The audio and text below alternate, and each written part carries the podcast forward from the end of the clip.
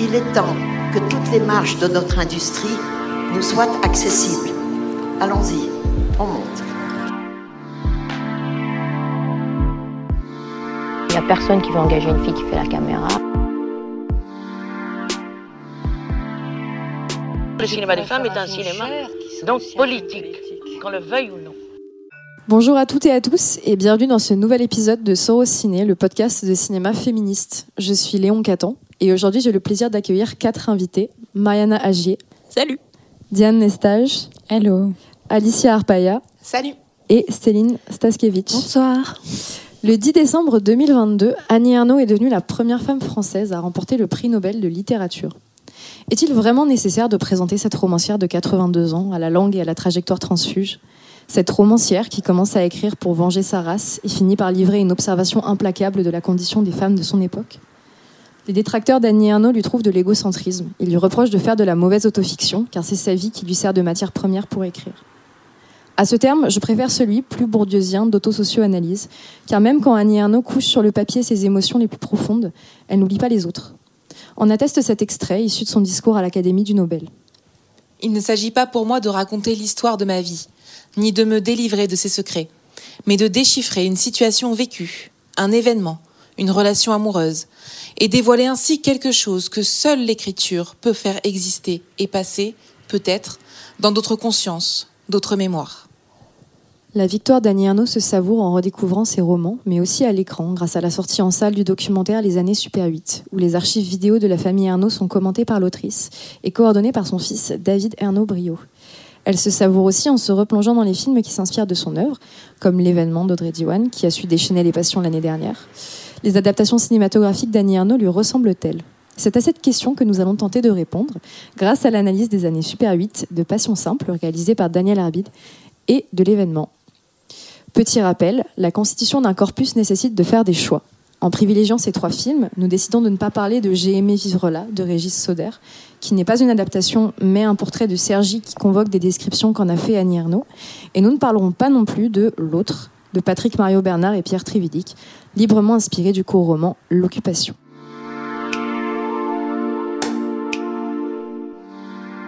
Je vais d'abord me tourner vers nos quatre intervenantes pour leur poser une question.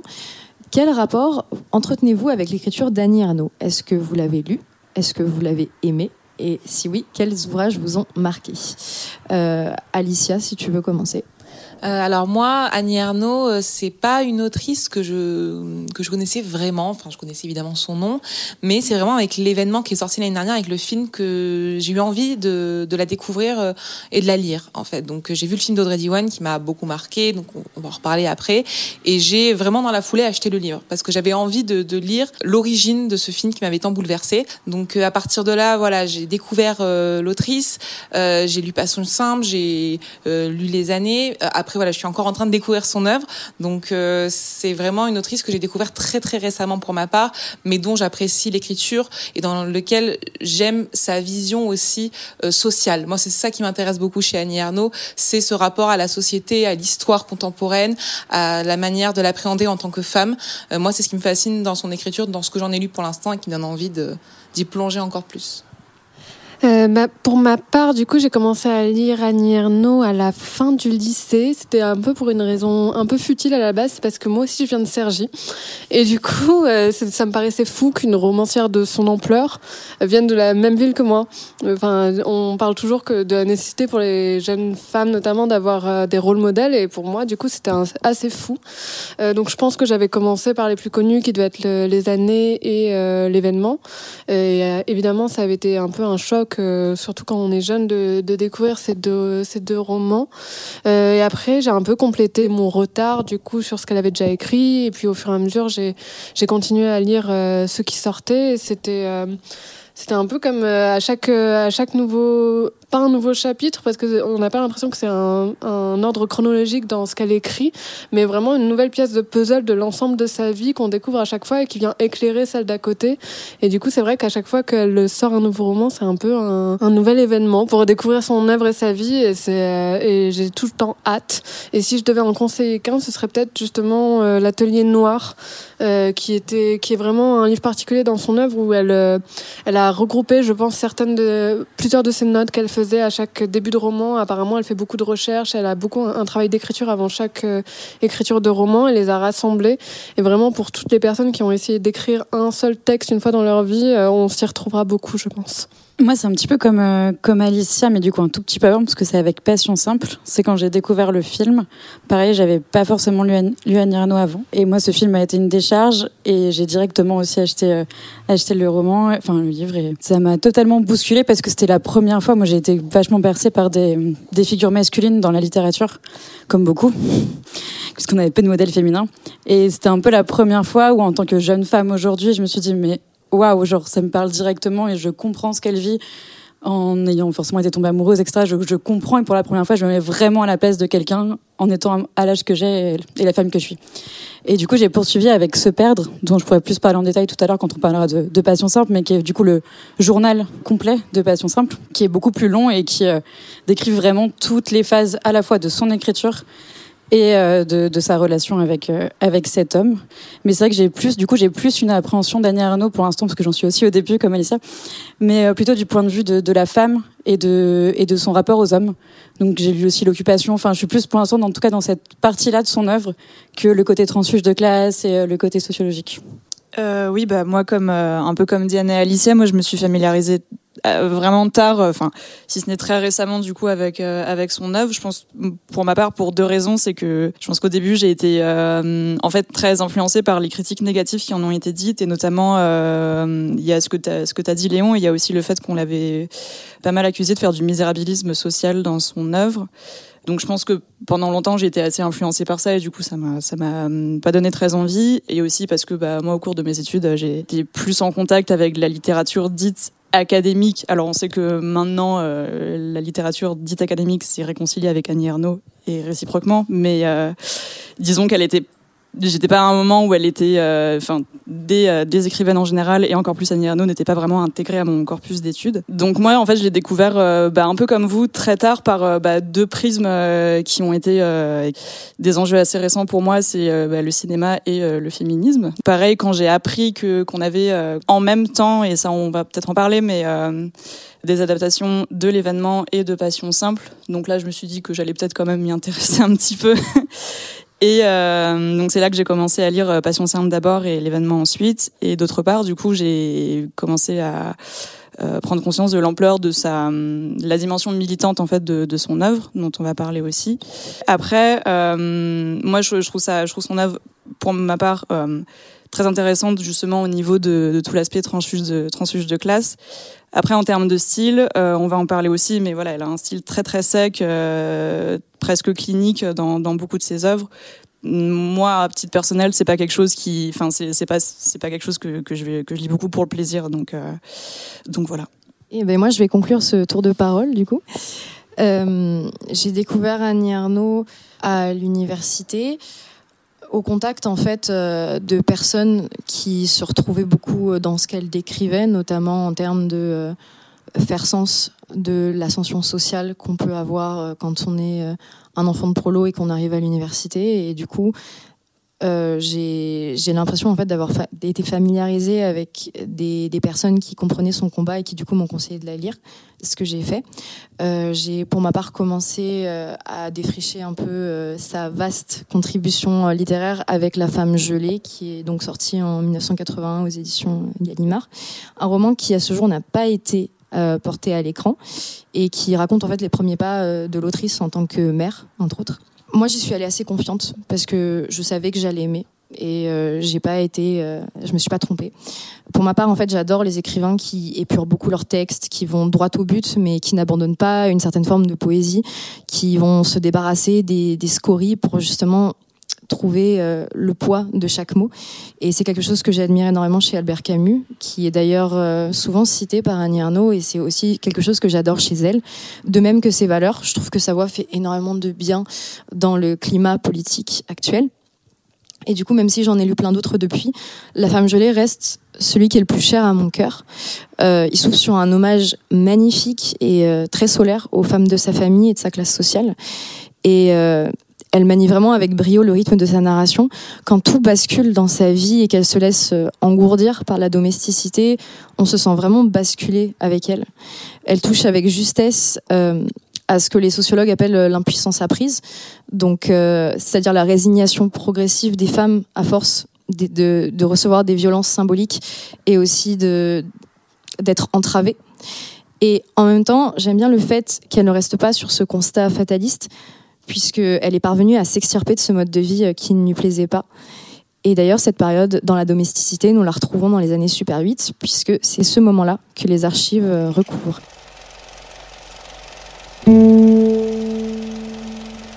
À la fin de l'hiver 1972, nous avons acheté une caméra Super 8 belle et well avec tout le matériel pour projeter les films. Cette année-là, Pompidou meurt, Giscard d'Estaing est élu et Simone Veil défend l'avortement. Mais quelle histoire se racontait ici? Un fragment d'autobiographie familiale, l'occasion aussi d'évoquer des années déterminantes dans ma vie et de retrouver un peu de cette lumière, celle de l'été indien que chantait Jodassin au milieu de ces années-là. Donc on va commencer à parler des années Super 8. Diane, est-ce que tu veux nous toucher deux mots sur ce film? Oui, alors comme tu l'as dit tout à l'heure, euh, donc il a été co-réalisé avec euh, son fils, enfin un de ses fils, David Arnaud Brio. Euh, il était sélectionné à Cannes à la quinzaine de réalisateurs cette année, donc en mai. Il a été montré dans de nombreux festivals et il a été diffusé avant de sa sortie en cinéma le mardi 14 décembre, pour information. Il a été diffusé sur Arte. Euh, il a été en fait un film de montage, qu'on appelle un documentaire de montage, fait à partir des images euh, captées en Super 8 par euh, son mari, Philippe Ernaud, donc entre 72 et 80. Et donc en fait sur sur ces archives, donc l'autrice pose son écriture et sa voix, donc à la fois une, un recul sur sur ce qu'elle voit, les images qui ont été retrouvées de ces années-là, et en même temps, elle est appuyée par son journal intime de l'époque, qui lui permet d'avoir aussi l'écriture de, de, cette encore aspirante euh, autrice qui était euh, à ce moment-là euh, que épouse et mère et, et professeure en école et elle nourrissait secrètement son, son désir d'écrire sans pouvoir en parler à personne. Donc c'est vraiment la naissance de, de, l'écrivaine, de l'autrice qu'on qu'on voit en fait derrière ces images qui sont des images muettes parce qu'en fait, ces trois, ces trois premiers romans étaient publiés sur ces années-là. Donc, Les armoires vides, Ce qu'ils disent au rien et La femme gelée, jusqu'à son divorce, donc en 80, qui est euh, à peu près la période de, fin aussi des décès de ces archives. Et donc, au récit personnel, elle mêle euh, l'histoire politique et sociale, donc à travers les différents voyages organisés. Donc, on voit en URSS, en Chili, au Maroc. Ce qui est assez marquant, c'est de, voilà, de comment images muettes, texte, racontent cette histoire de, de l'émancipation progressive d'une femme euh, par l'écriture et, euh, et c'est fou que donc, la sortie de ce film coïncide avec euh, ce prix Nobel cette année. Euh. je trouve que voilà. personnellement, c'est un film que j'ai trouvé assez déchirant. donc, je vous laisse la parole. Oui, tout à fait. On voit dans ce film énormément de personnages de l'univers d'Annie Arnaud, que ce soit sa mère, du coup, qui va s'installer avec la famille à la mort de son mari et à la fermeture aussi du, café-restaurant qu'elle tenait. Euh, on voit aussi voilà son mari, bien évidemment, qui est euh, fonctionnaire, qui décédera euh, des suites d'un cancer du poumon après enfin d'un cancer de, fumeur. Donc je sais pas, c'est comme ça qu'elle dit. Je sais pas du coup à quoi ça correspond vraiment, mais en tout cas on peut suggérer ça. Et on est aussi familiarisé beaucoup en fait avec ces thèmes de prédilection. Notamment, tu euh, soulignais le fait qu'il y a une euh, grande importance accordée euh, à ces déplacements, que ce soit ces déplacements en France et ou à l'étranger en fait. J'ai l'impression qu'on est encore pas mal dans cette espèce d'utopie de gauche où il y a une espèce de fascination pour le bloc soviétique, le communisme, etc. Où on ne sait pas encore tout ce qu'on a su par la suite. Qui a également une espèce de euh, d'insouciance en quelque sorte par rapport à, à, la nature luxuriante, etc. Il me semble qu'elle le dit à un moment donné que ça se passe où les, les prédications des écologistes leur, paraît, euh, leur paraissent encore euh, lointaines. Et effectivement, je trouve ça intéressant son rapport au voyage qui est développé dans le documentaire, puisqu'elle rappelle toujours le contexte socio, sociopolitique des endroits où elle va. Oui, elle se considère, je crois qu'il y a une phrase comme ça dans le film où elle se considère comme une reporter en fait. C'est vrai qu'à l'époque, euh, c'est le début de ces caméras portables pour les particuliers. Donc c'est aussi une sorte de révolution de l'image, c'est-à-dire que maintenant les gens peuvent capter ce qu'ils euh, voient, leur voyage. Et elle, on voit que c'est peut-être pas l'intention première, mais il y a quelque chose de très politique là-dedans, de ramener des images, de montrer comment ça se passe dans des endroits qui ne sont absolument pas touristiques. Quand on va au Chili à l'époque, ou euh, je crois qu'elle va en Albanie, il me semble. Voilà, ce sont pas des endroits à la mode et il y a quelque chose derrière de profondément politique, de montrer comment ça se passe, de montrer peut-être un, autre modèle à ramener en France. En tout cas, il y a vraiment cette démarche-là et dans le film, c'est très intéressant parce qu'elle en parle, elle recontextualise ça et elle l'analyse. Notamment, moi, ce qui m'a marqué, par exemple, c'est le voyage au Chili où ils y vont vraiment juste avant euh, le coup d'État de Pinochet. Ce voyage l'a profondément marqué par rapport à ce qui s'est passé par la suite aussi, qu'il y a eu une sorte d'idéalisme sur place à la rencontre avec Allende, etc. Et juste après, c'est la désillusion et les personnes, le peuple qu'elle a rencontré, qu'elle pensait voilà peut-être sauver par le socialisme, finalement, et bien derrière, euh, ce sera une catastrophe euh, et le retour du fascisme. Donc c'est une séquence que je trouve particulièrement intéressante sur cet aspect politique. Et en même temps, moi j'aime bien quand elle reproche, parce que c'est son mari qui prend la caméra, elle le dit que c'est lui qui tient la caméra. Et j'aime bien parce qu'elle lui reproche un peu d'avoir filmé trop de paysages. Elle dit que c'est pas. Au final, quand tu regardes les, les, images a posteriori, surtout quand tu, quand tu veux regarder des films de famille, t'as pas envie de voir les paysages, t'as envie de voir les gens, t'as envie de voir les, leurs visages. Et justement, à un moment, elle lui reproche un peu d'avoir filmé trop de paysages et de pas assez, euh, par exemple, ses enfants ou elle, ou même lui. Au final, on ne voit pas tant que ça, vu que c'est lui qui tient la caméra. Quasiment pas, oui. Oui, et d'ailleurs, euh, sur ce côté reporter, j'ai trouvé ça assez euh, marrant qu'elle l'appelle toujours Philippe Ernaud. Euh, au lieu de dire mon mari ou Philippe, ça renforce ce côté description un petit peu objectif, comme si juste en fait elle renseignait la situation plus qu'elle ne nous invite dans, dans ses archives familiales. Et d'ailleurs, sur le fait que son mari tient la caméra, Effectivement, le titre, Les années Super 8, suggère que la caméra n'est pas un simple outil d'enregistrement, mais vraiment le symbole aussi d'une période où elle va accéder à un niveau social supérieur grâce au mariage. Donc une forme d'embourgeoisement euh, dont le prix à payer, c'est une assignation à un rôle sexué qu'elle n'avait jamais connu auparavant. C'est Philippe qui filme, qui est le détenteur de la technique un objet visible, producteur d'images qui sont destinés à être montrés, alors que Annie Arnaud, elle écrit des romans, elle écrit son journal intime, donc une pratique artistique beaucoup plus clandestine et réservée, conforme à cet égard au rôle d'une femme, et pourtant c'est à double tranchant parce que c'est un moyen pour elle aussi d'émanciper son imaginaire et euh, de, de parler en fait, de dire tout ce qu'elle peut pas dire et tout ce qu'elle peut d'être tout ce qu'elle ne peut pas être au quotidien. Euh, je suis totalement d'accord avec tout ce que tout ce que vous avez dit en termes d'analyse. Après, moi, je sais pas ce que vous en pensez. J'ai quand même j'ai quelques réserves euh, sur euh, sur le film vraiment en termes plus en termes de démarche cinématographique enfin entre sa démarche d'écrivaine et sa démarche cinématographique. Je trouvais ça effectivement très touchant de voir euh, des images personnelles euh, d'elle et de les, de les apposer aux mots qu'on lui connaît, notamment son rapport à sa solitude, sa mère, la ruralité dans laquelle elle a grandi, etc. Mais en fait, j'ai du mal à, comprendre vraiment la démarche cinématographique là-dedans, parce qu'en fait, je vois pas très bien la plus-value qu'apporte le format cinéma par rapport à sa démarche d'écrivaine. Je trouve qu'ici, il y a quand même vraiment une idée de super superposer euh, du coup des, des, images euh, sur des paroles. Et j'ai l'impression qu'ici, en fait, euh, les images dépassent pas vraiment le stade vraiment descriptif par rapport à ce qu'elle dit en, en, voix off, en commentaire, à part peut-être la fin du film où elle, où elle engage un peu une, un début de réflexion sur, sur le rapport qu'on entretient avec ces images du quotidien qui sont des images plutôt, plutôt banales. Enfin, qui sont supposées être banales et anodines. Du coup, en fait, vraiment par rapport à cette démarche-là, je trouve qu'on y perd euh, presque un petit peu parce que euh, son écriture, Annie Ernaux, elle est vraiment très basée sur euh, sur le souvenir, sur l'évocation, la, transmission de, gestes et de paroles, et c'est beaucoup le cas dans les années auxquelles j'imagine que le, le, film fait fait référence à son à son ouvrage Les années du coup où on nous appelle vraiment beaucoup à, euh, à, reconstituer des images, des sons, des odeurs aussi à partir de, son écriture à elle. Là où euh, la littérature nous enfin, amène à faire une reconstitution mentale, le film donne à voir des images qui sont déjà toutes faites. Et je trouve que là, du coup, on n'est pas vraiment euh, dans, la même démarche artistique et je trouve qu'on y perd presque un petit peu en, profondeur. C'est une question qui se, qui s'appose aussi à la, à la démarche d'adaptation de manière générale. C'est comment est-ce qu'on parle d'un comment est-ce qu'on traduit le, style littéraire dans, enfin, le discours euh, littéraire dans un discours cinématographique. Mais je trouve que ici c'est particulièrement parlant parce qu'on parle vraiment d'une démarche d'écrivaine qui est très très spécifique parce qu'elle est jamais dans une narration classique. Euh, il y a très peu de narration chronologique dans ses ouvrages et notamment dans les années.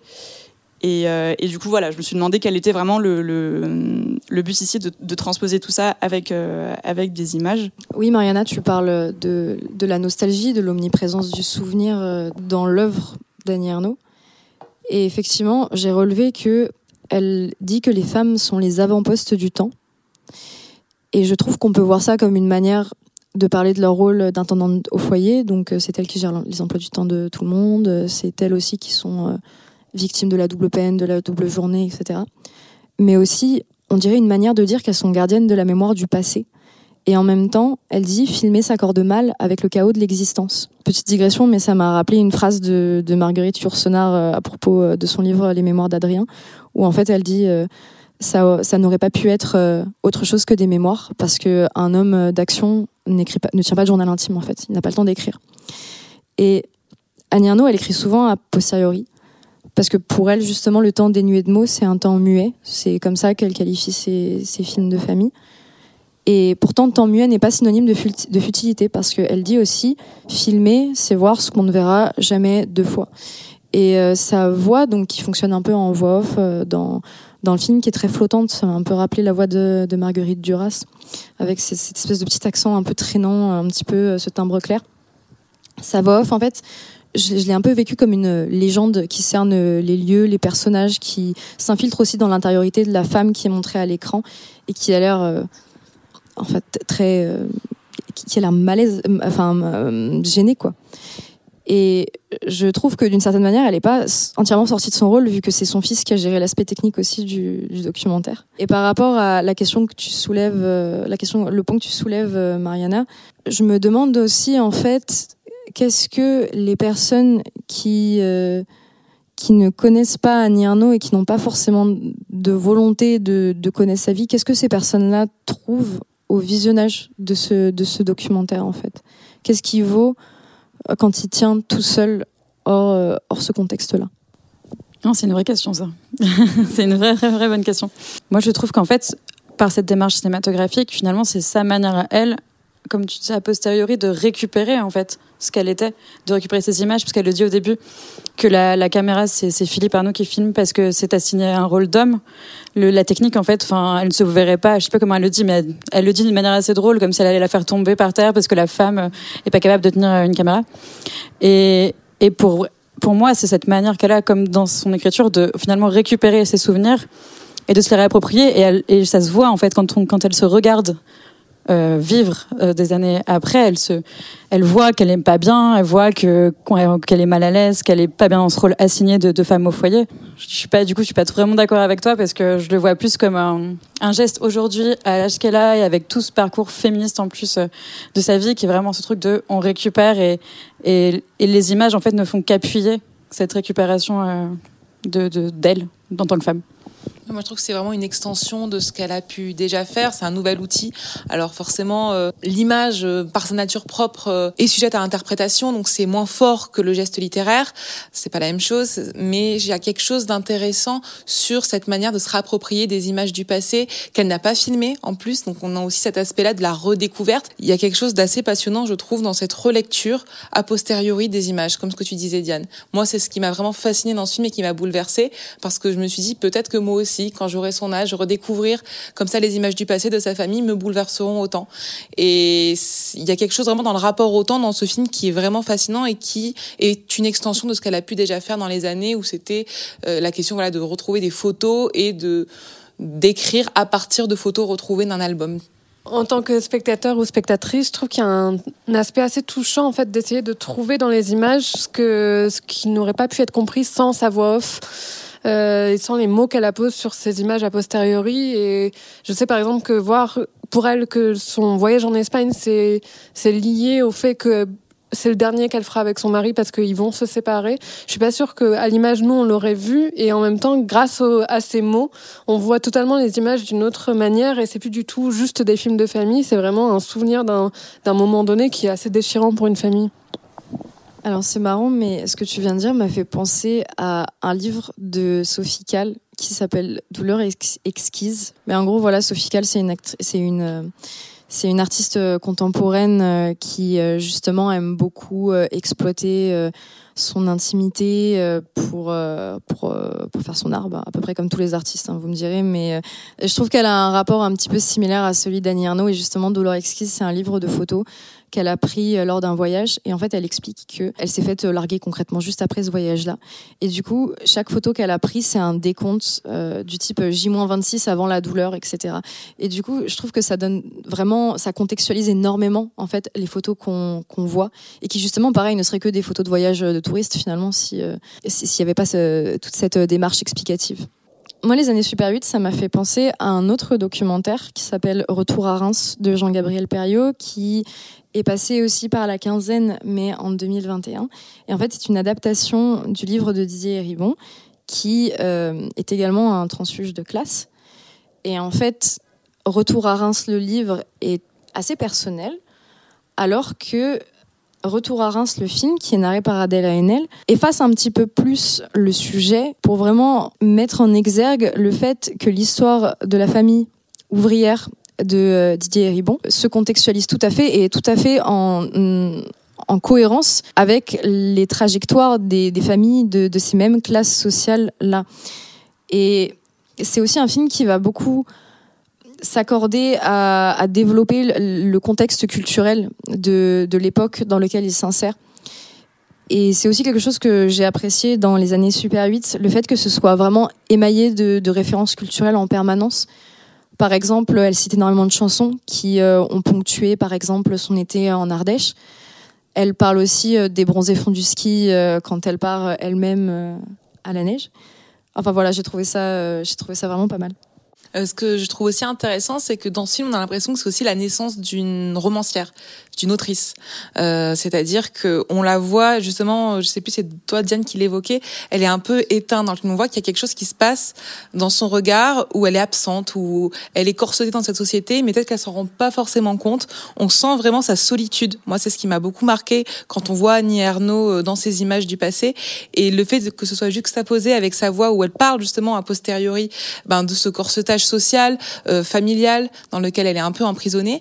Et à la fin du film, on a ce fameux voyage en Espagne où, où, elle va en fait à partir de là commencer à se libérer. Oui, et puis il me semble que leur mariage enfin, commence vraiment à se déliter au moment de la sortie de la femme gelée. Oui, c'est ça. Mm. ça. ça. jette vraiment un froid à ce moment-là, et en même temps comment comment ça n'aurait pas pu jeter un froid. Ça, donc elle a commencé déjà à, à, écrire, elle commence à être reconnue pour ça, et dans le film on voit il y a une scène de, de, de taureau-machie euh, où il y a un taureau, ben voilà une scène de corrida, et, on a l'impression que symboliquement en fait la femme qu'elle était est en train d'être tuée et qu'il y a Annie Ernaux, la romancière, l'autrice, la féministe qui est en train de sortir aussi de là. Donc il y a une sorte de mort symbolique à la fin de ce film.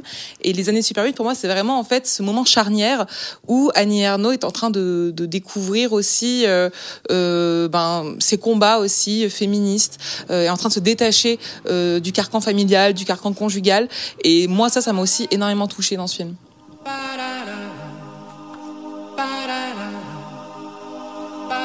Partir du mois de septembre de l'année dernière, je n'ai rien fait d'autre qu'attendre un homme qui me téléphone, qui vienne chez moi. J'essayais devant les autres d'être normale, de ne rien laisser transparaître et rythmer ma vie.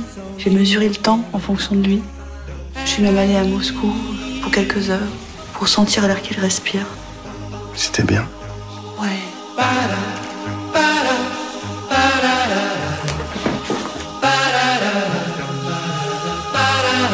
Sans qu'il le sache, cet homme, il m'a relié euh, davantage au monde. Je vous propose de passer à la première adaptation qu'on va traiter aujourd'hui, c'est-à-dire Passion simple. Est-ce que tu peux nous en parler un petit peu, Céline? Oui, alors Passion simple, euh, il est sorti euh, au cinéma le 11 août 2021. C'est quasiment 30 ans après la sortie du livre d'Annie Ernaux qui lui est sorti en 92. Et du coup, le livre est assez court. Je crois qu'il fait, euh, fait moins que 80 pages. C'est vraiment un livre qui avait surpris à l'époque parce que c'est son sixième roman, Annie Ernaux.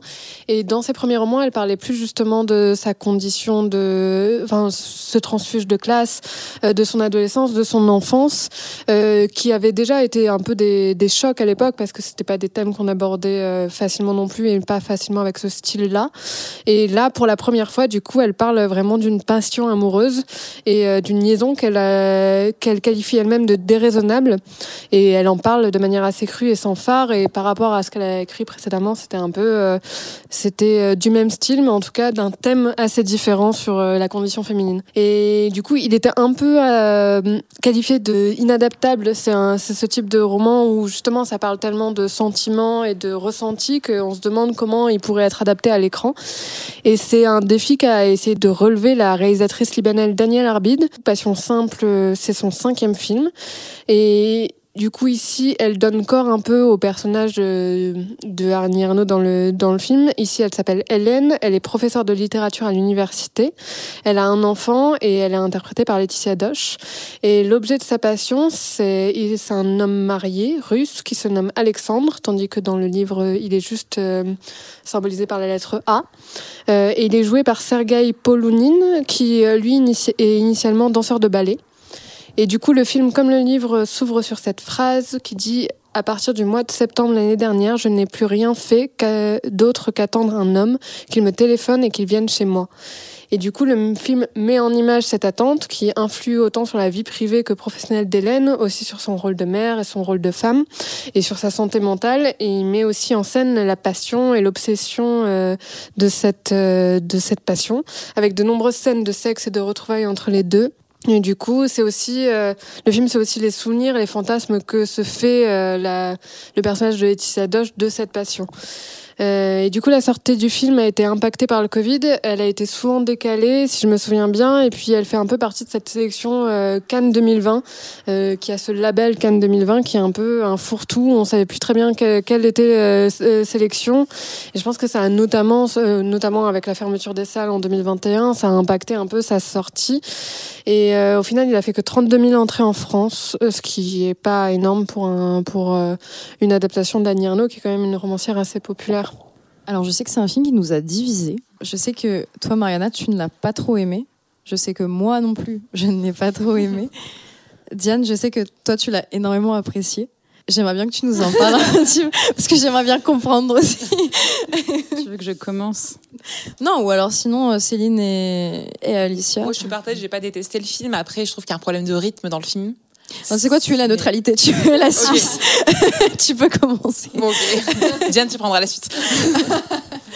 euh, non, moi, je suis partagée sur le film. Il y a des choses que j'aime beaucoup, d'autres moins. Euh, par exemple, je trouve qu'il hein, y a un gros problème de rythme. C'est vrai que bon, le livre, tu l'as dit, Céline, est assez court. C'est très difficile à adapter, surtout qu'on parle de sentiments.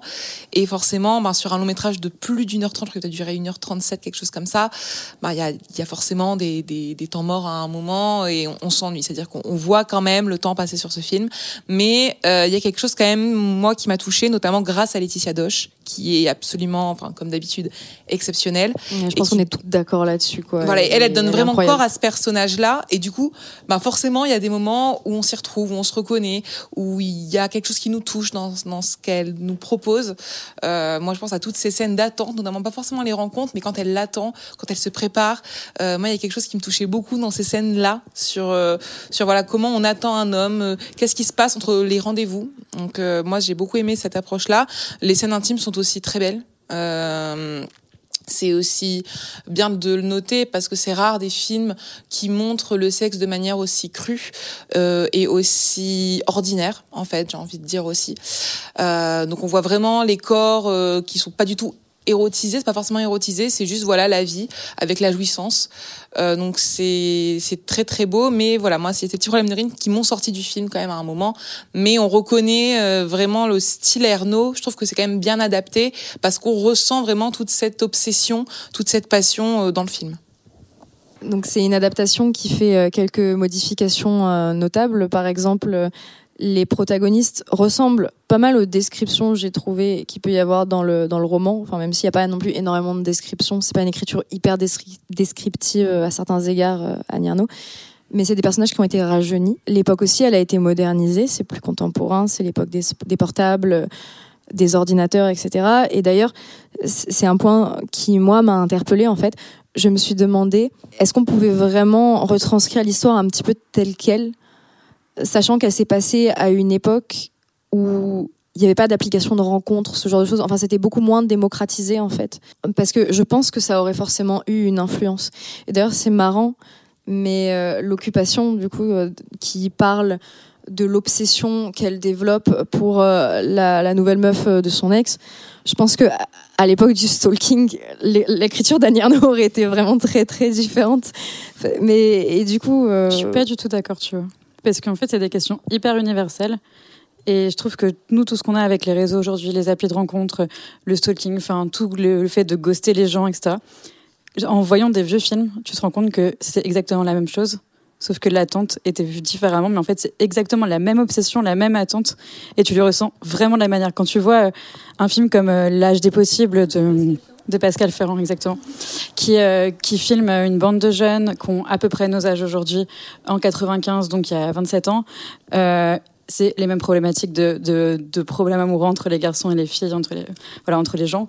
Et, euh, et quand tu vois euh, la maman et la putain et que tu vois euh, Jean-Pierre Léo attendre au téléphone, en fait, je trouve que vraiment ça, ça n'a jamais changé. Et pour moi, même dans l'écriture d'Anne Arnaud, du coup, moi, quand je, quand je lis Passion simple ou l'occupation, bah je sais pas moi je vraiment je ressens exactement les mêmes soucis aujourd'hui dans mes relations tu vois et, et j'ai pas l'impression que alors après, je dis pas que euh, les, les, sentiments en eux-mêmes ont, ont, changé, tu vois, parce qu'effectivement, il y a quelque chose de vraiment très universel et enfin, il y a rien de nouveau sous le soleil, quoi. Enfin, je pense qu'effectivement, on avait les mêmes problématiques euh, que des personnes un siècle avant nous, etc. C'est juste que les pratiques ont évolué et du coup aussi elles ont remodelé. Enfin, par exemple, comment est-ce qu'on se met en couple, par quel biais, etc. Enfin, je, pense que, c'est un leurre, tu vois non, mais je... Un, peu. Euh, mais je pense que en fait, le, moi, ça m'a, j'ai trouvé ça, le, fait que le, film essaie d'incorporer des éléments plus modernes, j'ai pas trouvé ça très réussi. En fait, je pense que si ça n'avait pas du tout essayé, ça m'aurait pas nécessairement choqué. Mais là, je sais pas. En fait, et c'est, ça rejoint en fait ce que tu disais sur le problème de rythme. J'ai l'impression que des fois, il y avait des, du meublage et que du coup je trouvais pas forcément ça très intéressant, par exemple, euh, de montrer des scènes où elle le cherche sur Internet, euh, où elle a son téléphone portable avec elle, etc., si on n'en fait rien de particulier. Enfin, moi, je me suis sentie un peu frustrée, je pense, euh, par ces scènes. Oui, mais Annie Arnaud, dans son livre, enfin, elle recherche d'une autre manière, même si c'est pas sur Internet. Tu vois. Enfin, tu vois, il y a à dire qu'elle fait, elle va, elle se déplace, et dans, enfin, en fait, c'est les mêmes recherches. Donc, enfin, je vois pas ce qu'il y a de troublant dans le fait de de simplifier ou de parce que c'est modernisé comme tu dis. Enfin, je vois pas en quoi ça change en fait le, propos d'adaptation. Ben, je pense que c'est juste que je pense que c'est une piste qui aurait pu être développée, tu vois.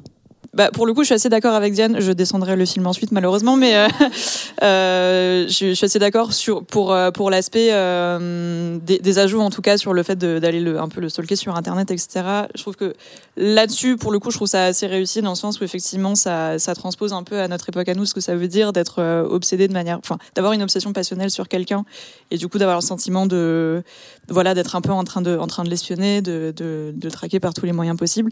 Après, pour le coup, je trouve que ce qui est bah, là où malheureusement je trouve que ça sonne un peu faux, c'est euh, le, effectivement tout le, le peu de discours qu'il y a au niveau des, des, applications de rencontres, etc., qui je trouve pour le coup fait très vieux jeu, enfin fait très le traitement qu'on peut avoir euh, au cinéma euh, des applications vues par, on va dire, la génération qui, qui, qui n'a pas grandi avec. Je trouve qu'il y a un peu une opposition que j'ai trouvé un, peu dommage, parce que ça n'avait pas grand-chose à faire là, de opposer l'amour passionnel romanesque à le, le, le, côté très froid des applications, très dépassionné. et ça, pour le coup, je trouvais que c'était, c'était pas, c'était pas très utile, effectivement. Euh, non, mais oui, enfin, moi, c'est un. Après, je sais pas si j'ai été, enfin, si vous vraiment vous, vous l'avez pas mis, je sais pas si j'ai été, moi, j'ai été jouée, comment dire, si j'étais influencée par la, le moment où je l'ai vu aussi, enfin, parce que moi, je l'ai vu en projection, euh, donc longtemps avant sa sortie, parce que décalé, parce que nanana, et en pleine période euh, Covid Pad qui est aussi liée à ma vie perso. Donc, je vous avoue que moi, quand ce film il apparaît dans ma vie, je, il se passe un truc très très très fort avec ce film parce que il y a des choses que j'ai rarement vues comme ça. J'ai rarement vu, justement, en temps parlais Alicia, j'ai jamais vu une caméra, et notamment dans la scène d'ouverture, s'introduire entre les peaux, entre les peaux pendant un acte sexuel, hein, où on voit tout, enfin, où on est proche, on sent la, sueur, en fait, sur, la pellicule.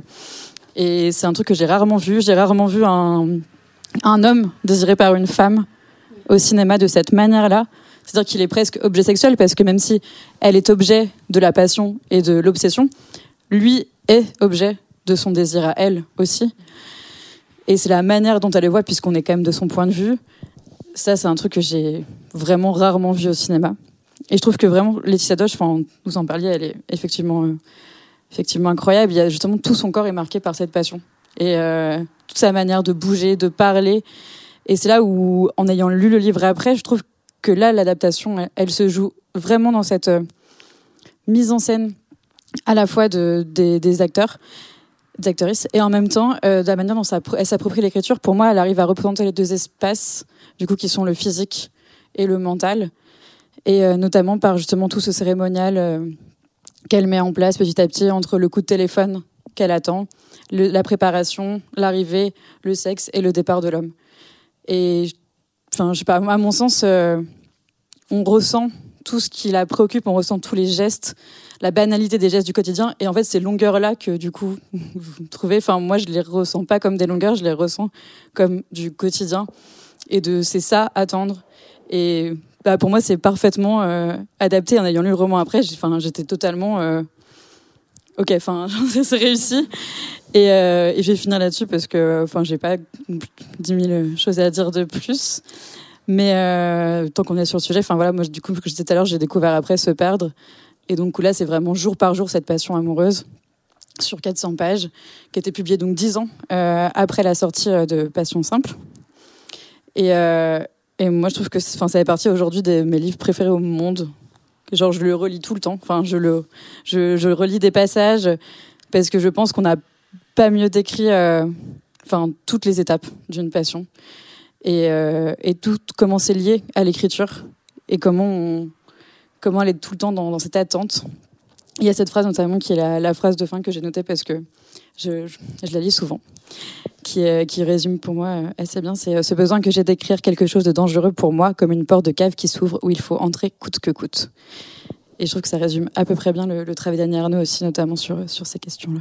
Alors, j'ai pas lu Se perdre. Du coup, j'ai une question pour toi, Diane. Est-ce que le film Passion simple reprend des éléments, euh, des détails de Se perdre? Non. Pour te dire, en fait, c'est vraiment la même chose, sauf que euh, du coup, tu as chaque jour, et donc en fait, tu as toutes les longues étapes où elle veut se séparer de lui, où elle veut arrêter, où elle veut. Euh, et elle explique à chaque fois comment elle écrit aussi. C'est-à-dire que les jours où elle n'écrit plus, parce qu'elle pense trop à lui, les jours où elle essaye de plus penser à lui, où elle écrit. Et en fait, euh, tout le livre se fait vraiment sous forme de journal intime, de cette manière-là, des fois avec trois phrases, des fois avec quatre pages sur un jour. Et tout est vraiment décrit, décrit, décrit, enfin dix fois plus. Enfin vraiment là où passe Somme, c'est vraiment le un récit euh, comme une longue phrase jetée sur du papier euh, pour jeter la passion sur un livre. Là, c'est euh, toute étape par étape ce qui se passe. Mais du coup, par rapport à l'adaptation, je pense, enfin, oui, enfin, c'est la même histoire, mais ça, là pour le coup, c'est inadaptable. Moins de regarder une série de 20 heures. Euh, et moi, du coup, j'avais juste envie de revenir sur l'idée des scènes de sexe parce que je suis d'accord avec Alicia. Moi, quand je l'ai vu, et même avec toi, Diane, du coup, quand je l'ai vu, j'avais l'impression d'avoir jamais vu euh, ou rarement des, scènes de sexe filmées comme ça. Euh, en fait, dans, son travail de réalisatrice, Danielle Arbide, elle avait déjà eu un film qui s'appelle Un homme perdu avec Melville Poupeau et où elle, on pouvait déjà voir son intérêt pour justement comment filmer le sexe aujourd'hui, enfin aujourd'hui ou de manière générale, sans être ni intrusif ni euh, d'avoir un regard voyeur. Et je trouve que c'est ce qu'elle réussit assez bien à faire ici. Euh, je trouve qu'elle essaye pas du tout d'éviter son sujet. Elles sont, les scènes de sexe sont filmées de manière assez frontale, mais du coup c'est c'est notamment à cause de la lumière qui est très blanche. Du coup, la directrice de la photographie, elle s'appelle Pascal Granel, et je me disais qu'elle avait sûrement voulu enluminé tout ça, c'est parce que du coup ça se passait en plein après-midi, qu'il y avait euh, que y avait même pas besoin de se cacher puisque son fils était à l'école, qu'il y avait pas les voisins qui qui épiraient à, la fenêtre et que justement elle pouvait, c'était pas sous des couvertures, c'était vraiment euh, on filme ça en plein jour. Et c'était c'est vraiment les scènes qui m'ont plu dans ce film, c'est justement toutes ces, toutes ces scènes de passion. Et je suis d'accord qu'il y a quelques longueurs par rapport au livre. Il y a plus d'allers-retours où elle a plus, elle a plus aucune nouvelle de Alexandre. Je, je l'ai lu il y a un moment, mais j'avais l'impression qu'il y avait juste, il y a eu la passion dans le livre et après il disparaît et il, il revient une fois. Et là, j'ai l'impression que dans le film, il y a au moins trois allers-retours où il disparaît, il revient. Et du coup, je pense que c'est ça, moi, qui a joué sur les, sur les, sur les longueurs. Bah écoutez, je, me sens un peu mal de passer après vous et surtout après Diane qui a adoré le film parce que moi j'ai dit beaucoup beaucoup de réserves pour euh, pour dire ça de manière neutre. Euh... Non mais t'inquiète moi aussi. Hein, ça... en plus déjà que j'avais dit du, j'avais pas dit beaucoup de bien de Super 8. là, pourquoi, pourquoi tu fais cet épisode en fait Non merde, regarder des films qu'elle aime pas. Passion simple, c'est un, c'est un livre qui est très étrange et je, dis ça de manière positive. Enfin, moi, j'ai, moi, je, je l'ai beaucoup aimé ce, ce, cet ouvrage. Euh, en fait, il est très étrange parce que au-delà du, enfin malgré son titre, je trouve que c'est un livre qui est très très froid. En fait, il, euh, je trouve qu'elle part, elle vraiment dans une démarche d'isoler vraiment le sentiment même de de, de la passion euh, obsessionnelle obsessionnelle pardon euh, amoureuse ou sexuelle. Et vraiment, il y a un truc où elle, euh, elle va isoler cette, euh, ce, sentiment-là, l'ausculter, l'isoler totalement de, elle le dit d'ailleurs, de tout son contexte social et euh, psychologisant quelconque. vraiment, c'est presque, c'est presque scientifique. Il n'y a pas vraiment de narration, pas vraiment de chronologie. Et voilà, elle va presque l'intellectualiser au point vraiment d'en faire un objet même de littérature. Et enfin, de manière totalement, enfin, pour moi presque dépassionnée et dans son style à elle, euh, bah, du coup sans, sans lyrisme, donc tout ça en contradiction avec, euh, avec l'objet qu'elle traite. Je trouve ça très intéressant. Et, euh, et le film, moi, je, l'ai très peu aimé, du coup, donc je c'est un peu mal. après, voilà, je trouve qu'il montre vraiment la, la, problématique générale de qu'est-ce que c'est, de manière générale, une adaptation littéraire, et surtout qu'est-ce que c'est d'adapter bah, l'œuvre l'œuvre d'Annie Ernaux je, trouve ça un peu dommage je trouve qu'on voit bien en fait que la réalisatrice elle essaye vraiment du mieux qu'elle peut d'avoir une mise en scène et une mise en image qui, qui traduisent vraiment au mieux ce, ce, cette espèce de flou obsessionnel permanent dans lequel le, personnage de, du coup d'Hélène de, Laetitia Doche euh, elle est euh, elle est pendant tout le film mais je trouve, moi, je trouve qu'il y a quelque chose qui marche pas euh, et que du coup, tout ce tout ce propos euh, vraiment euh, de d'ausculter euh, presque scientifiquement le, ce sentiment-là, euh, je trouve qu'il est un peu vidé de son sens. Euh, moi, j'ai vraiment vu presque un enchaînement de de scènes de sexe et effectivement des des scènes qui qui meublent un peu, qui essayent au mieux d'adapter le la narration à travers les dialogues des personnages et du coup voilà je trouve que le, film il tombe vraiment un peu à côté de enfin malheureusement mais qui tombe vraiment un peu à côté de ce qu'il essayait de dire. Il a un côté un petit peu bourgeois presque du coup dans sa manière de, traiter de manière un peu euh, subversive la libération sexuelle euh, de, la femme. Euh, du coup dans un discours féministe un, peu je trouve un petit peu minimaliste.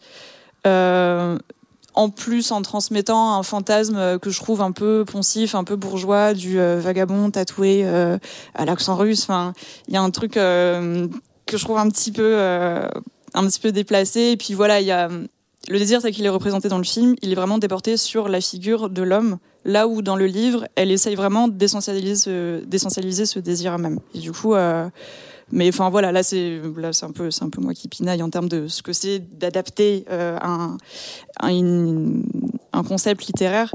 Mais au-delà de ça, ouais, voilà, j'ai enfin j'ai je trouve que c'est dommage parce que c'était euh, c'était un beau projet d'adapter ça euh, et je trouve que c'est pas inintéressant en termes de mise en scène. Il y a quand même des bonnes idées sur ce que c'est de transmettre de la psychologie à l'image. Mais pour moi c'est malheureusement c'est pas réussi eh ben, tu l'as trouvé un petit peu bourgeois. Moi, des fois, je l'ai trouvé vraiment à la limite du, du sexisme. J'ai eu l'impression qu'en fait, il y avait un regard un peu moralisant. il y avait pire. non, mais j'ai trouvé qu'il y avait des fois un regard un peu moralisant, notamment en fait le fait d'avoir ajouté un, un enfant dont elle s'occupe mal et vraiment avec des négligences qui sont quand même assez extrêmes, le fait d'oublier de lui faire à manger, le fait de limite le renverser en voiture, et le fait aussi qu'elle aille chez, chez le, la psy, Enfin, il y a rien de mal avec le fait de voir un psy, hein, mais j'ai trouvé que ça avait un effet de pathologiser en fait sa, sa passion, que ça la mettait aussi dans un rôle de mauvaise mère que je trouvais pas forcément ni intéressant ni pertinent au vu de ce qui est dépeint. Alors je sais qu'après le film porte pas forcément un jugement moral sur elle pour euh, les, les, défaillances euh, de, dans son rôle de mère, etc. Je vois aussi que c'est il y a un côté un petit peu provoquant de dire bah voilà en fait elle en a rien à foutre de son gosse euh, parce que elle est elle est passionnée, elle est complètement prise dans le chose dans la chose. Mais j'ai pas trouvé ça si si sulfureux que ça. J'ai trouvé ça des fois un petit peu un petit peu conservateur quoi, de forcément la ramener à la famille et et, je trouve que de base, les émotions des femmes, dès qu'elles sont un peu intenses, sont vachement pathologisées. Et j'ai trouvé que cette espèce d'intervention de son mari qui lui dit maintenant tu vas aller voir le psy, machin, enfin, j'ai trouvé. Moi, ça m'a déplu en fait. J'ai l'impression du coup que l'aspect mauvaise mère a été un peu ajouté justement pour essayer de rendre l'histoire sulfureuse aujourd'hui, qui a 30 ans, rien qu'à le fait d'avoir une liaison l'après-midi, c'était déjà ça. Et de parler des, du désir féminin, c'était déjà sulfureux. Du coup, en 2021, c'est sûr que de, ça a plus la même, euh, ça a plus la même approche. Et puis, en plus, au début du, au début du film, elle va voir Hiroshima mon amour, qui raconte elle-même une, euh, une liaison euh, sulfureuse pour l'époque. Et pareil, aujourd'hui, une liaison entre une française et un japonais, ça aurait pas du tout la même, la même résonance. Du coup, je pense qu'elle, bah, j'espère qu'on se poserait même pas la question. Enfin, mais mais du coup, euh, je pense que je suis d'accord avec toi que c'est peut-être pas le. Enfin, des fois c'était trop pareil. Je suis, je, je suis pas pour que on, on montre que c'est une mauvaise mère à tel point qu'elle a deux doigts de tuer son enfant mais euh, oui puis c'est limite enfin il a il a limite une autorité sur elle en lui disant oui tu fais pas les choses bien fallait faire ça et ça enfin euh, comme s'il avait plus de comme s'il était dans une position presque tutélaire parce qu'elle, elle est infantilisée de par sa passion. Moi, je me demande si c'est pas euh, une, tentative de, discours euh, qui veuille s'adapter euh, au féminisme actuel, incluant notamment euh, les euh, désacralisations des figures maternelles, etc., mais qui du coup serait passé effectivement un peu, un peu à côté de la plaque. Parce que moi, je l'ai lu comme une manière de dire on peut être mère, être enseignante, diplômée, etc., et vivre des passions qui limite primales, tu vois, enfin un truc qui nous dépossède totalement de, de notre raison et qui du coup ramènerait un peu la figure du père et du fils à euh, des figures presque un petit peu euh, un petit peu en tout cas mal mal vues dans le film enfin de manière à ce qu'on s'y identifie pas en tant que spectateur ou spectatrice. Euh, et justement qui cherche à la faire culpabiliser là où elle ne devrait pas l'être. Mais du coup j'ai l'impression que c'est quelque chose qui, qui, est un petit peu qui est, qui est un peu tombé à côté de ce qu'elle essayait de dire oui, parce que autant pour le mari, effectivement, il est limite antagonisé par le film, mais après l'enfant, bah, il ouais, l'enfant, c'est un peu dur de pas s'identifier quand elle manque de l'écraser en voiture. Coup, ouais, voilà, c'est ça, c'est dur de pas avoir d'empathie pour lui parce que bah, c'est juste un enfant qui est totalement laissé à l'abandon. Mais effectivement, euh, il y a une tentative aussi de, de parler de ces, de ces sujets-là, puisque il me semble que euh, à un moment donné, euh, Hélène parle avec son amie qui est un petit peu sa confidente, et justement, elle parle du fait d'être féministe et, et en même temps, bah, de d'être aussi dépendante en fait à la merci euh, d'un homme euh, pour qui on a une passion folle. On s'est pas vu depuis trois mois, c'est ça? C'est ici que vous avez mal? Pas seulement. Quel genre de douleur? Ça fait comme des crampes. Je veux poursuivre mes études. Allez-vous-en, mademoiselle. Nous n'avons plus rien à nous dire. Qu'est-ce que tu cherches exactement? De l'aide. La loi ne fait pas de cadeaux. Tu veux finir en prison avec elle Tu crois que c'est comme ça qu'on règle les problèmes d'une vie? Je la règle comme je peux, moi. Elle pas le choix. Il faut l'accepter. Le corps réagit mal. Il peut y avoir des complications. C'est un risque, c'est pénible. On va désormais passer à la deuxième adaptation, donc la plus récente, l'événement d'Audrey Diwan. Alicia, je te donne la parole pour nous parler un peu de ce film. Alors, euh, le film d'Audrey Diwan est sorti quelques mois après Passion Simple. C'était voilà 2021, l'année Annie Ernaux au cinéma. Donc, c'est sorti à l'automne. C'est le deuxième film d'Audrey Diwan. Son premier, c'était Mais vous êtes fou. Euh, Audrey Diwan, qui est une ancienne journaliste, euh, une scénariste également. Elle a écrit notamment les films euh, de son ancien compagnon Cédric Jiménez. Et en fait, elle va adapter euh, l'événement d'Annie Ernaux qui est sorti 20 ans auparavant. C'est un livre qui est sorti en 2000, qui est assez court là encore. Alors, ce qu'il faut savoir sur euh, cette question donc de l'avortement d'Annie Arnaud, ce n'est pas la première fois qu'elle l'évoquait. Dès sa première œuvre, dès Les Armoires vides, qui est sortie en 1974, elle évoquait déjà cet avortement. Donc c'est vraiment quelque chose qui imprègne l'intégralité de, de, son œuvre. Euh, mais l'événement, c'est le récit brut à l'os de cet événement qu'elle a subi en 1963, son avortement clandestin. Euh, et en fait, Audrey Diwan va s'emparer de ce texte. Euh, elle l'a raconté à de nombreuses reprises. Euh, elle a décidé de, de, se plonger dans ce livre au moment de son propre avortement, donc euh, qui est survenu euh, dans les années 2000. Et euh, ce qui lui a fait un choc, et ce qui nous fait aussi un choc quand on lit ce livre, c'est qu'on a oublié ce que c'était qu'un avortement clandestin, parce qu'aujourd'hui, ben, le droit à l'IVG est communément admis en France. Euh, ça on y reviendra. Et c'est vrai qu'on c'est devenu un geste entre guillemets presque anodin euh, qu'on sait qu'on peut faire et on a oublié à quel point à l'époque c'était une souffrance pour les femmes euh, de faire cette démarche et la solitude qu'il y avait autour de ça. Le film de Audrey Diwan montre bien, retranscrit bien le livre d'Annie Arnaud sur cette solitude qui est de se retrouver enceinte dans les années 60 quand c'est interdit, quand on ne peut en parler à absolument personne et c'est une démarche personnelle extrêmement douloureuse euh, d'aller se faire avorter quand on y arrive évidemment on peut on peut en mourir. Alors le film euh, a eu le Lion d'Or à Venise, à la Mostra. Euh, il a eu d'autres prix. Anna Maria Bartolomé, qui joue donc le personnage d'Annie Ernaux, euh, a eu le César du meilleur espoir féminin. Euh, le film avait eu quatre nominations. Euh, il y a eu également un prix aux États-Unis, euh, un Gotham Award, donc du meilleur film indépendant étranger. Donc c'est un film qui a beaucoup résonné là-bas par rapport à évidemment ce qui se passe sur la question de l'avortement. C'est un film qui a vraiment une envergure internationale. Euh, au niveau du, du, du succès public, euh, c'est un petit peu moindre. En France, on était autour de 130 000 spectateurs. Alors le film est sorti là encore comme Passion simple au moment du Covid. Donc ce sont des chiffres évidemment à relativiser vu que c'était au moment de la réouverture des salles, etc. Oui, et puis c'est un film très confidentiel aussi en termes de sortie, de distribution. Exactement. C'était un film déjà le sujet est compliqué euh, et Audrey Diwan a filmé ça de manière extrêmement brute.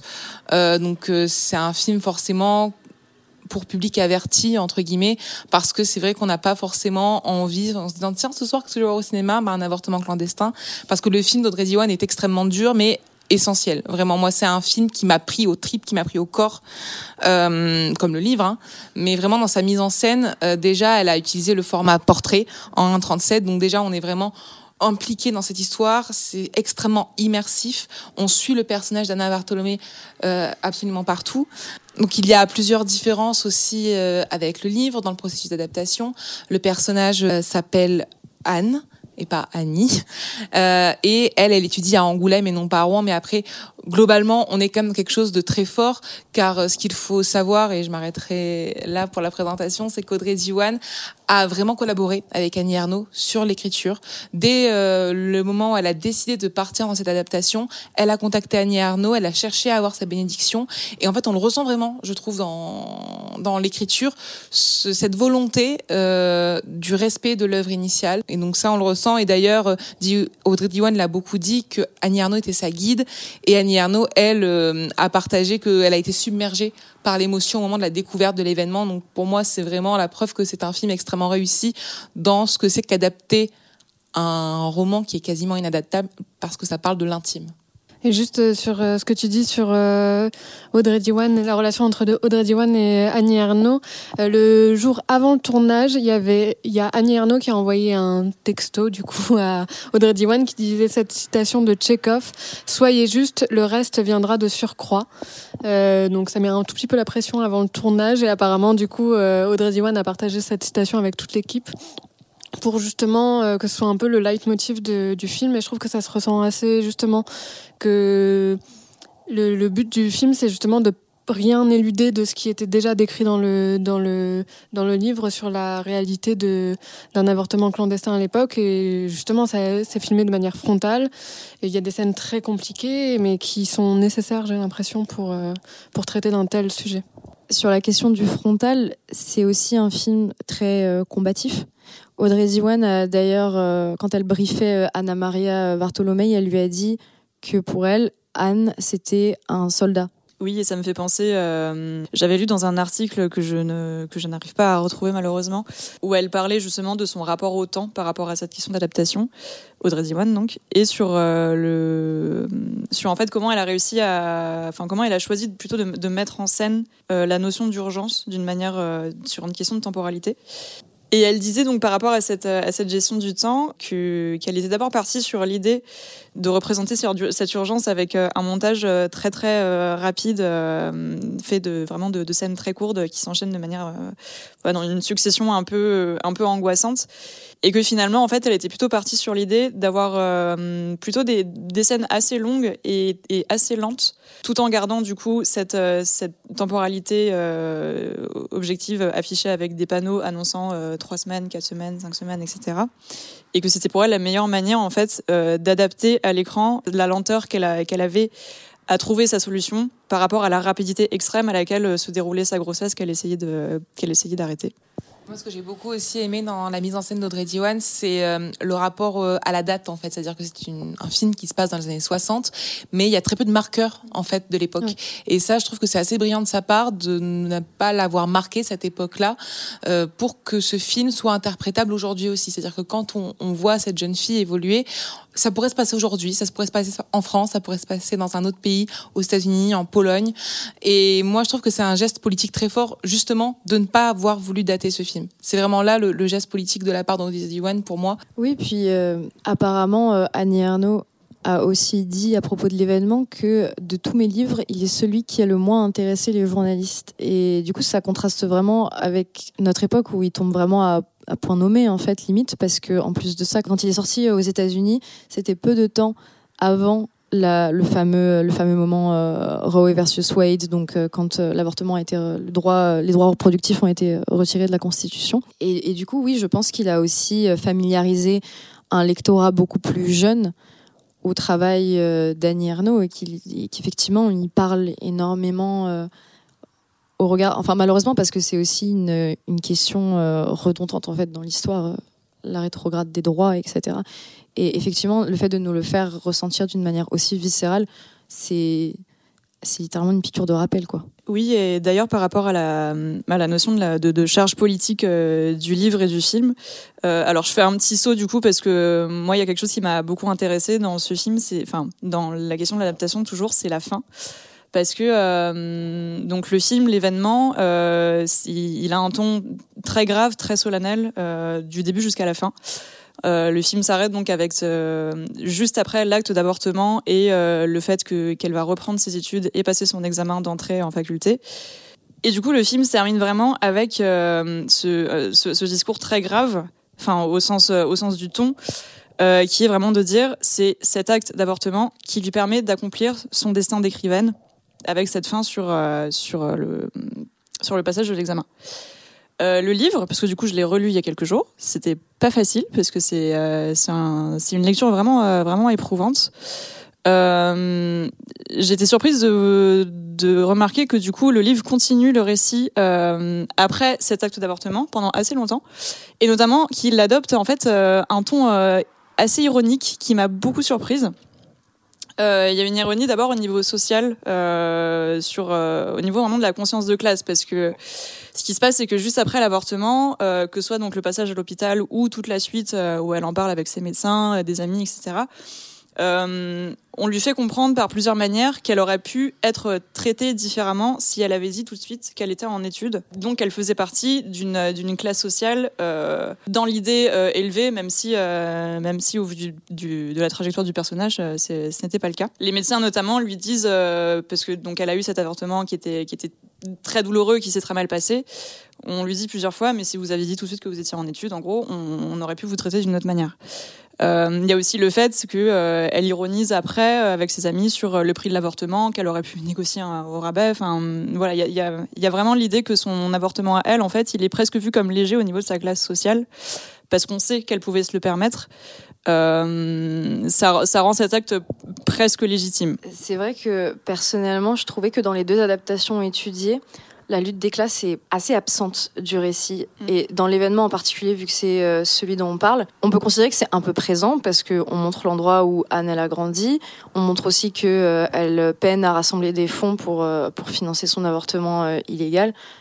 Même si, bon, elle, voilà, elle vend quelques livres, etc. Enfin, c'est- pas très clair, en Mm. fait. euh, et, je trouve que c'est. en vendant un livre de Camus à 5 francs qu'elle va réussir à trouver ses 400 francs. euh, Oui, voilà, exactement. En fait, je, je trouve que c'est dommage parce que on, dirait qu'il y a une dichotomie entre les films qui, d'un côté, vont avoir un propos très, euh, très philosophique, etc., et, euh, et la charge sociale d'Annie Ernaux, comme si, comme si, en fait, on pouvait pas faire à la fois un film social, parce que directement, quand on parle de la pauvreté de quelqu'un, c'est un film social, et en même temps, avec une profondeur au niveau philosophique, au niveau de, de l'intime, etc. Comme si, en fait, il fallait choisir entre les deux.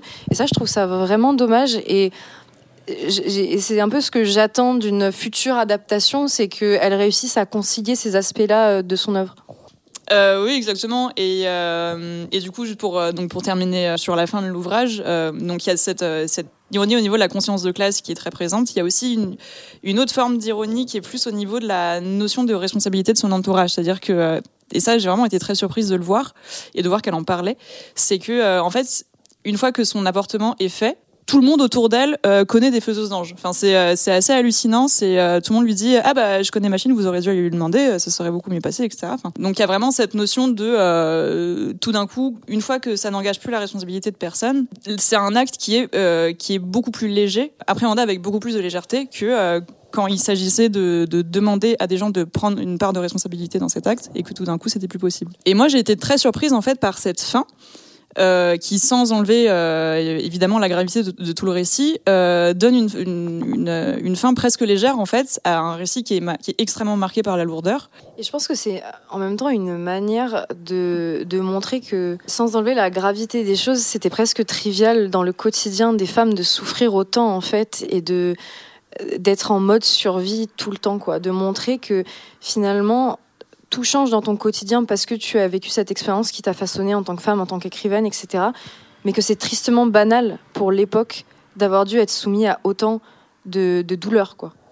Oui, c'est ça. Mais du coup, c'est vrai que cette banalité-là avec laquelle le livre se termine, euh, pour le coup, je trouve que c'est, enfin, c'est, pas du tout le choix que fait Audrey Diwan dans son adaptation, qui est elle beaucoup plus euh, marquée par la solennité. En fait, moi, ce qui m'a surprise en lisant, euh, ou en relisant du coup l'événement après avoir vu le film, c'est qu'en fait, je, ne- pensais pas que le livre allait euh, autant euh, s'ancrer dans son contexte de revendication politique, là où effectivement, comme vous l'avez dit, Audrey Diwan, elle choisit de presque décontextualiser en fait l'œuvre qu'elle raconte pour la rendre du coup plus universelle, euh, enfin au vu de, l'époque actuelle. Et du coup, ça me fait penser que je voulais vous lire un tout petit extrait euh, de l'événement qui retranscrit tout à fait ça et qui m'avait beaucoup étonné parce qu'il est quasiment au début du livre et il donne tout de suite le ton euh, de ce qui va se passer. Donc c'est Annie Ernaux qui, au, moment de, raconter du coup le récit de son avortement, euh, nous dit que la forme sous laquelle j'ai vécu cette expérience de l'avortement, donc la clandestinité, relève d'une histoire révolue, ne me semble pas un motif valable pour la laisser enfouie, même si le paradoxe d'une loi juste est presque toujours d'obliger les anciennes victimes à se taire au nom de c'est fini tout ça, si bien que le même silence qu'avant recouvre ce qui a eu lieu. C'est justement parce qu'aucune interdiction ne pèse plus sur l'avortement que je peux, écartant le sens collectif et les formules nécessairement simplifiées, imposées par la lutte des années 70, violences faites aux femmes, etc., affronter dans sa réalité cet événement inoubliable. Et la charge politique du film, se trouve donc évidemment dans la représentation de l'avortement, mais euh, aussi à travers les petits ajouts qui ont été faits euh, au récit. Il y a beaucoup plus d'agitation euh, dans l'adaptation autour, autour d'Anne. Elle fait partie d'un trio d'amis. Donc il y a sa, sa- son amie Hélène qui est plutôt timide, qui a euh, plutôt euh, prude entre guillemets, qui est jouée par euh, Luana Bajrami, et euh, son amie Brigitte qui est jouée par euh, Louise Ori Diquero, qui elle euh, va être euh, un petit peu plus rentre dedans, mais en même temps assez conservatrice euh, dans dans sa manière d'appréhender le monde. Cette dynamique de groupe, elle n'est pas révolutionnaire, mais ça marche. on voit leurs micro-transgressions, elles parlent crûment de sexe, elles flirtent beaucoup avec les limites de la séduction, elles sortent dans des bars. En fait, elles défient la morale réactionnaire de la génération de leurs parents, mais en même temps, on sent que quelque chose les bloque. Le roman évoquait la forme que prenait la misogynie à l'époque, donc les remarques déplacées des copains à qui Anne se confie, les discours des médecins, etc. Mais il parlait pas forcément trop de la pression sociale qui est plus développée ici. Enfin, on voit comment les filles jugent entre elles. Anne, elle se fait harceler dans sa cité euh, universitaire. Alors, c'est un, un, aspect intéressant du problème. En revanche, j'ai pas trop compris pourquoi c'est elle en particulier qui est leur cible, vu qu'elles ne savent, elles ne savent pas que, euh, que Anne est enceinte. Donc, on déduit qu'il s'est passé des choses hors champ. Mais par exemple, j'ai pas compris pourquoi c'était pas euh, Brigitte qui se prenait beaucoup plus de harcèlement, parce qu'elle, elle est beaucoup plus vocale sur ses envies sexuelles ou quoi que ce soit. Mais voilà quoi, j'ai trouvé que c'était un ajout intéressant aussi de parler du fait que bah c'est pas parce que voilà on risquait de vivre la même chose en tant que femme qu'il y avait de la solidarité qui pouvait se créer comme ça frontalement en fait. Toutes les femmes étaient isolées les unes des autres, dans cette, immurées dans cette peur et dans cette honte. Alors c'est marrant, mais j'ai l'impression que ce soit cette, cette adaptation ou celle d'avant, que euh, la lumière et la photo sont toujours très bleutées. Je sais pas si c'est parce que Annie Ernaux évoque cette couleur euh, dans un langage cinématographique, le côté, le, côté un petit peu apaisant, un petit peu froid, et en même temps il y a quelque chose de plus. Enfin, il y a la comédienne Anna Gatsby qui, dans son spectacle, parle de la couleur bleue et de toutes les, toutes les dimensions paradoxales de cette couleur. Mais enfin voilà, je vous conseille de, la, de, regarder ce sketch, il est exceptionnel. Et euh, sinon, aussi, quelque chose que j'ai beaucoup aimé, bah, c'est les prestations en fait. Les prestations, je les ai trouvées vraiment, euh, vraiment mémorables. Anna Maria Bartolomei, elle est à la fois placide et impériale. Et euh, moi, ça m'a beaucoup ému sa manière de, de, s'approprier ce personnage. J'ai aussi beaucoup aimé euh, Sandrine Bonner qui joue sa mère et qui, franchement, crève l'écran. Et surtout, je pense que ça a été ma préférée, Anna Mouglalis, Madame Rivière, donc la faiseuse d'ange. Incroyable, franchement, euh, cette espèce de voix caverneuse, c'est cette présence à la fois pesante, empathique, effrayée aussi, parce que bah, évidemment, les conséquences étaient terribles pour les femmes qui étaient considérées comme des avorteuses. En fait, tous les acteurs sont très habités. Et honnêtement, je salue même la retenue de Pio Marmaille dans, dans, le rôle du professeur. Même si on se refait pas, il est quand même vachement bourru, mais euh, voilà quoi. J'ai trouvé que tous les, tous les personnages étaient hyper bien castés quoi. Oui, moi je voulais aussi dire, parce qu'on a beaucoup parlé de, de, films de combat, de films politiques, je trouve aussi que moi ce qui m'avait marqué dans ce film, c'est sa liberté euh, et la manière aussi dont Audrey Diwan filmait les corps. Donc euh, là, on en revient à ce qu'on disait aussi sur Passion simple. Il y a quelque chose de charnel finalement peut-être dans le dans dans les livres d'Annie Arnaud. En tout cas, c'est comme ça que les cinéastes l'adaptent. Il y a un rapport au corps qui est très important dans les films, dans les deux adaptations qu'on a évoquées. Et dans l'événement, alors c'est moins présent évidemment que dans Passion simple, mais on a quand même des, une, scène aussi de sexe pareil qui est filmée euh, très près des corps, euh, où on voit la peau, où on sent la sueur, comme ce que tu disais tout à l'heure, Diane, pour Passion simple.